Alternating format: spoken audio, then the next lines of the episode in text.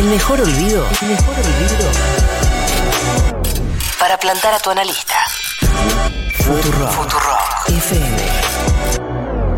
Los nuevos acuerdos. 1990. ¿Sabías que con cuenta DNI del Banco Provincia tenés un 40% de descuento en comercios de alimentos? Sí, escuchaste bien. 40% de descuento del 4 al 31 de octubre. Quedan pocos días, así que eh, podés encontrar los comercios adheridos y más información en www.bancoprovincia.com.ar.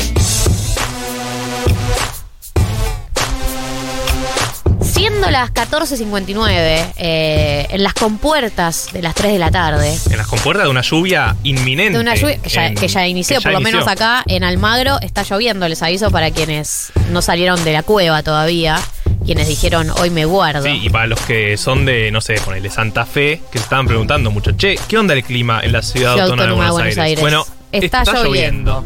Incluso puede estar lloviendo en Santa Fe, ¿quién te ¿Y- dice? y quién te dice? ¿Quién te dice no le estamos dando una mano a alguien? Eh, vamos a repasar qué pasó esta semana. Una semana que arranca marcada por, eh, recordamos, la, la historia de Guandanara diciendo otra familia más que te cargaste por zorra. Bueno, eso fue el 16 de octubre. Pero pasaron otras cosas. el 17 de octubre fue el 17 de octubre. ¿Sí? ¿Fue el 17 de octubre? 17 de octubre cayó 17 de octubre este Mirá, año. qué raro. Cayó 17 de octubre y cayó domingo. Eh, Día de la Lealtad. Eh, y eh, marchamos o no marchamos, era un poco la pregunta, ¿no? Que sí, que no, que ni terminó Que medio, ni. ¿no? Porque fue como medio raro todo el concepto de la marcha. Sí, fue como, marchamos, no marchamos, yo voy a ir, yo no, yo no puedo, tengo, Sí, tengo el- por el Día de la Madre, tengo un almuerzo familiar, no puedo ir. El chino Navarro dijo al aire acá en Futurock que se le complicó llegar, que, que se le extendió una tráfico. reunión y bueno, nada, no, no llegó, fue como, ah, ok, bueno. Finalmente Raro. hubo una marcha, eh, hubo una convocatoria, Sí, digamos, sí. por el Fue 18 mucha de octubre, gente. que fue Mucha gente, pero que no había quedado claro cuán, cuánto, convo- cuánto se convocaba, había habido mensajes contradictorios durante la semana. Y de hecho la CGT decide marchar el día siguiente, el 18 de octubre, el lunes, Sí, eh, raro con también. diferencias también con el gobierno. Sí. Fue una- un acto sin oradores, tengo entendido, pero sí con diferencias con el, con el gobierno. Es que entre tanta interna que hay, ¿no? Como que uno no entiende bien qué está pasando, pero ante la duda piensa que son internas entre las distintas facciones de- del peronismo que gobierna, eh, frente de todos. Sí. Eh, pero termina siendo todo raro, porque lo que sería como un día de festejo y de unidad y demás termina siendo al revés, todo lo contrario. eh, y no sabes como ni siquiera bien quién gana, quién pierde, como que es todo muy, no sé, más internas que, que días Sí. hay, como cada día que pasa hay una nueva interna y no se entiende. Bueno, pero finalmente hubo marcha, hubo marcha el domingo, hubo movilización el lunes de la CGT. eh, y después pasamos al miércoles, donde sale. En realidad, durante el principio de la semana parecía que Feletti, que es el nuevo secretario de Comercio Interior, eh, había empezado a negociar con los empresarios un posible congelamiento de precios. Sí, Perdón, era- chicos, yo estoy, estoy congestionada, lo voy a blanquear porque se escucha al aire. Pero bueno, ¿no? porque le generé incomodidad a ustedes, me generé incomodidad a mí. sucediendo. Hay un elefante en la habitación y nadie Sí, pues, va a la, decir la nada. está digamos. escribiendo, che, ¿qué onda Galía? Yo sé que lo sienten, que dicen, ¿qué le pasa a la voz? Que haga algo. Que, está que- tan afinada. Estoy hace un mes eh, así. Así que o tengo el COVID más largo del mundo o simplemente no puedo salir de esta congestión eterna en No, la que no, vivo. pará. Los bananos. Fueron los bananos los originalmente, pero no se van los bananos de mi vida. No, pero es que siguen en el aire. Los Siguen bananos. en todos La lados. alergia está. No puedo queda. superarlos. No, no, no, es imposible. Hoy me tomé un Big Bag por up. No se puede decir la marcha, la marca, pero bueno. No se entendió igual, No me la solucionó. No se me solucionó. Eh, Decíamos, Feletti vino del comercio interior. Parecía que había un inminente acuerdo de precios. Eh, eso, empieza con una negociación, tipo, che, estamos Uy. reuniéndonos con empresarios Uy, a ver si. ¿Escuchan? Ah, larguísimo. Che, ¿Se escucha? Che, sigue. Ahí el ruido de la tormenta. ¿Se sigue escucha? sonando. El trueno. Rayo. Soy como los artistas que le ponen el micrófono al público, pero yo se lo pongo a la lluvia. Bueno, cuestión sí. que todo arranca con una negociación. ¿no? Eh, se va a Paula Español, entra Roberto Feletti como secretario de Comercio Interior y dice, ok, lo que yo quiero es congelar precios que dejen de aumentar porque la, la inflación está aumentando ¿no? y el rubro alimenticio es un rubro que la gente no puede resignar. Entonces él trae esta propuesta que era la de retrotraer precios al 1 de octubre, a los precios del 1 de octubre y congelarlos hasta los primeros días de enero. Sí, 90 días. Arranca con una negociación donde él dice estamos negociando y de repente el miércoles eh, nos desayunamos, porque literalmente fue a la mañana, con una resolución que saca a través del boletín oficial del gobierno donde decide el congelamiento de precios de más de 1.400 productos sin acuerdo con todos los empresarios, con acuerdo con algunos. Unilateralmente. Claro, como que termina en una decisión más unilateral, como una cosa como empezó como negociación y dijo, bueno, si no van a acordar, voy adelante igual. Hay feos. Va- el nivel de bye feos de Feletti fue absoluto. Eh, y eh, entonces sale la clásica, que es, para mí, este tipo de debates y este tipo de, de- de batallas, batallas que son no solamente de la vida cotidiana, sino que son batallas ideológicas también, que es discutir cómo, cómo funciona la formación de precios, cómo funciona Sí. formar precios, quiénes son, por qué aumentan, de dónde está el origen de los aumentos de precios, que es una discusión también ideológica, no solamente una discusión tipo económica, sino como cómo, cómo funciona el mundo, cómo funciona el país por lo menos. Es una discusión clásica que suele dar el kirchnerismo, que lo, dio- lo ha dado con los medios de comunicación, desde Sí, cómo sí, se sí. informa hasta distintos rubros y que nunca sabemos bien en qué va a terminar, porque ya hubo empresarios del, del sector alimenticio, Funes de Rioja es uno de los que salió a Es el- criticar, es el cabecilla. eh, el de Molinos, de Pérez Compunk, eh, salieron a criticar, a decir que va a haber, igual es típico de los empresarios salir a decir, va a haber desa- desabastecimiento. Ante esta medida va a haber desabastecimiento, no va a haber más para comprar. es tipo. Eh, lo, que, roja. lo que se plantea del sector, eh, desde los empresarios que quisieron adherir, porque hubo un grupo grande que sí acordó con Feletti, que lo que dicen es, bueno, si ustedes me hacen retrotraer el precio al 1 de octubre, a mí me gusta que se escuche la lluvia de fondo.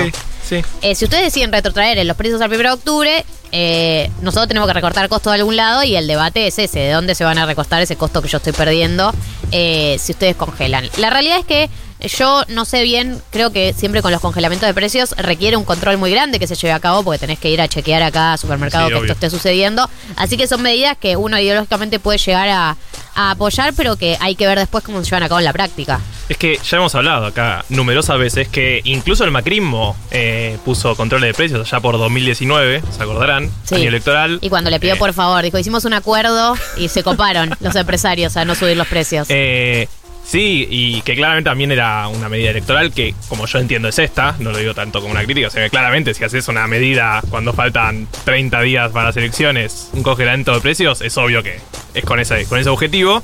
Eh, pero entonces es como que incluso la oposición que lo critica ya lo había hecho. Y el oficialismo que se había ido en el 2015 con diciendo como, bueno, vamos a volver mejores. Y cuando volvieron en 2019 era como, bueno, tal vez esa no es la solución. Ahora lo tiene que poner. Digo, hay algo que claramente no está funcionando y no le encuentran la vuelta ninguno de los dos partidos. Queda claro que no va a ser la solución. Pero porque en algún punto esta discusión es la discusión de la inflación también, digo, es, es una, o sea, no encuentra la solución porque nadie encuentra la solución a la inflación. Claro, claro. Entonces, como no encontrar la vuelta a la, so- a la solución a la inflación, lo que haces es cuando llegan las elecciones pones un control de precios. Sí. Porque para- para que ese fuera mes de las la gente- elecciones, son medidas que uno sabe que a largo plazo son insostenibles porque no es una medida que uno puede sostener para siempre, pero que son medidas tipo cortoplacistas. Sí, sí, sí, por eso. Eh, me parece eso, que queda claro que ni, ni el propio gobierno ya se lo cree mucho. El, el- decir que va a terminar con la inflación con estas medidas. eh, claramente hay internas en el gobierno también sobre este tema. eh, pero digo, no es que está Guillermo Moreno y que lo salen a vender eh, como si fuera la, la mejor política de los últimos 10 años. No, yo creo que lo hacen también por elecciones, que está perfecto que lo hagan. pero que no va a ser la solución perfecta para frenar la inflación, ni mucho menos. Y que, nada, habrá que ver qué pasa después el 7 de enero, cuando ojalá cuando... Cuando se destape la olla. Cuando termine el congelamiento. 100% de Es obvio que no van a aumentar eso 200%, pero bueno.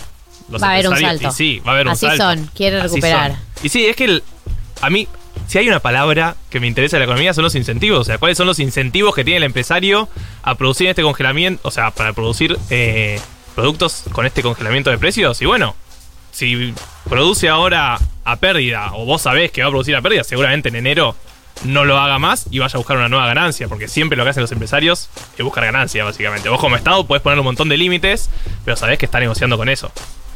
Por suerte tenemos un economista acá, eh, Marto.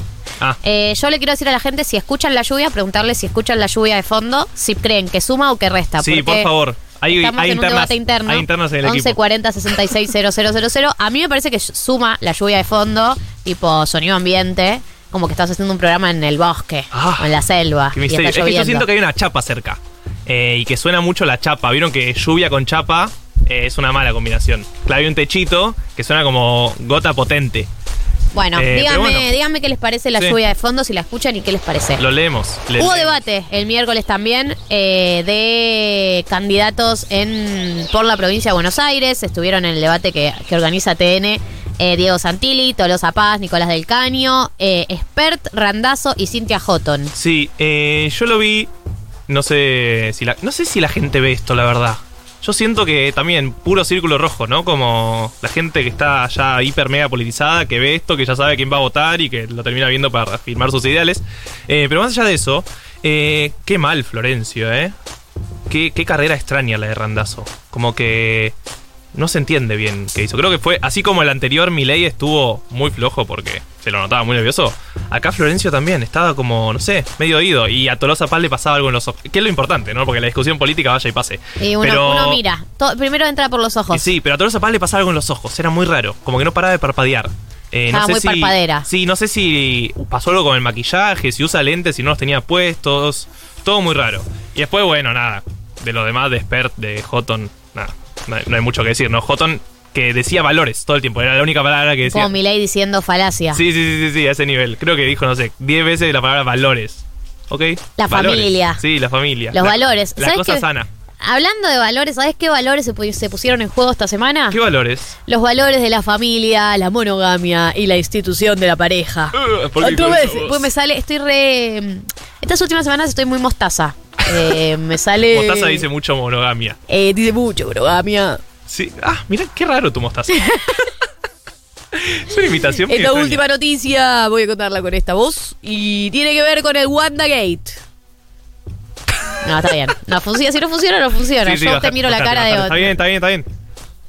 Ah, David Bueno. decía que hay que sostenerlo. No está bien. Yo sostengo si lo que me pidan. Yo hago cualquier cosa por este programa. Eh, la última noticia de esta semana tuvo que ver con el WandaGate. Hemos tenido toda una serie de eventos que no podemos enumerar Sí. porque fueron muchos los Vayan a ver capítulos. la intruso. Vayan a verla o vay- vayan a ver el video que publica Futurock esta tarde, que soy ¿Ah, sí? yo contando del WandaGate eh, en lo mejor de la semana. ¿Qué viene? ese? ¿Querés contarnos un poco más? Eh, va a salir esta tarde una. Decía lo mismo. no sé si conocen Esta a Wanda. semana Bueno, sale, eh, eh, esta semana no, hoy sale en Hoy. el canal de YouTube de Futurock mi video llamado Lo mejor de Internet, donde recapitulo los mejores videos de Internet, pero hice una edición especial del WandaGate repasando todo lo que pasó. Increíble. O sea, Porque el, lo mejor de Internet esta semana Claro. fue eso. el título es un poco autoexplicativo, ¿no? Lo Sí. mejor de Internet. ¿De qué habla? Lo mejor de Internet. Está muy bien. Literalmente. Es bastante claro. Si se quieren actualizar, se les faltó un capítulo, lo pueden ver por ahí. eh, En el YouTube de Foot Rock. en el YouTube de Futurock eh, durante la tarde de hoy va a salir, no sé exactamente el horario. Sí. Pero sí estuvimos atravesados por toda la discusión que tuvo que ver con la separación, no separación, engaño, no engaño, de la pareja de Wanda Nara o Wanda Icardi y Mauro Icardi, eh, donde la tercera en discordia era la China Suárez, eh, donde al parecer hubo chats. Tuvimos muchos idas y venidas y la última actualización fue la de anoche, Sí, lo último que cuando sabemos en, es esa story. en un momento Icardi. muy border de su vida, Icardi sube una story como diciéndole, ah, te haces la soltera y después venís a pedir perdón con una foto de ella con la mano en el ganso. Y ella semi desnuda, de Ella espaldas en semidesnuda la de cama espaldas. y él en calzoncillos. El calzoncillo y ella con la mano en el ganso de él. Él Pero decide medio subir esa durmiendo, foto, ¿no? esa intimidad, ella medio de espaldas durmiendo. Sí. Y él se hace el pillo en esa foto. Sí, sí, no, el nivel de desubicado, No, no, muy desubicado, muy desubicado. Eh, después la elimina la story, por supuesto. obvio, porque cagón. Eh, porque cagón, pero igual sabe que la van a replicar. Pero sabe perfecto. estuvo mucho tiempo aparte, no es que la subió un segundo y justo 10 alguien. segundos, no. no, no. Eh, y eh, la, la dejó de seguir a Wanda. Wanda No eliminó sabemos. hoy la foto que tenía como paños menores que Claro. había subido haciéndose, entre comillas, la soltera. Claro, no sabemos si él la dejó de seguir o ella lo bloqueó. No sabemos. No sabemos en qué estado de la, de la pelea están. Sí, porque viste que cuando uno se pelea, tiene momento víctima y momento empoderado. Viste, momento tipo. Momento víctima, tipo, perdón, perdón, como pidiendo perdón, momento eh, arrodillarte. Momento, agarrame y que después de repente, tipo, bueno, tampoco me vas a tratar así como así, ¿viste? Como que uno tiene distintas etapas, no sabemos en qué etapa están. ¿Y quién? Pero nunca supimos muy bien en qué Nunca etapa supimos bien. Solo sabemos lo que Wanda quiere que sepamos. Esto Porque es así. lo único que sabemos de esa relación es que Wanda es la que maneja todo. Wanda es la que maneja la comunicación de este conflicto. Sí, sí. que decirlo. es que para mí él quiso hacerse el pillo, como diciendo, voy, voy a, tuite- voy a mandar por Instagram algo y así tomo el poder, tomo el control de la situación y no. No, Y no. amigo. Así que, amigos, amigas, amigues, esta fue la semana. Eh, esta fue la semana en Argentina. Hemos tenido más semanas más intensas, hemos tenido semanas menos intensas, pero no por eso vamos a dejarlo todo. Vamos a escuchar un tema ahora, si les parece. Si no les parece, también. Porque acá no, se, no, se- no- no nos metemos a debate cada cosa, ¿sabes? Eh, la sesión de Bizarrap nos toca. Nos toca. Nos toca la sesión de Bizarrap. Vamos a escuchar música y seguimos con más 1990.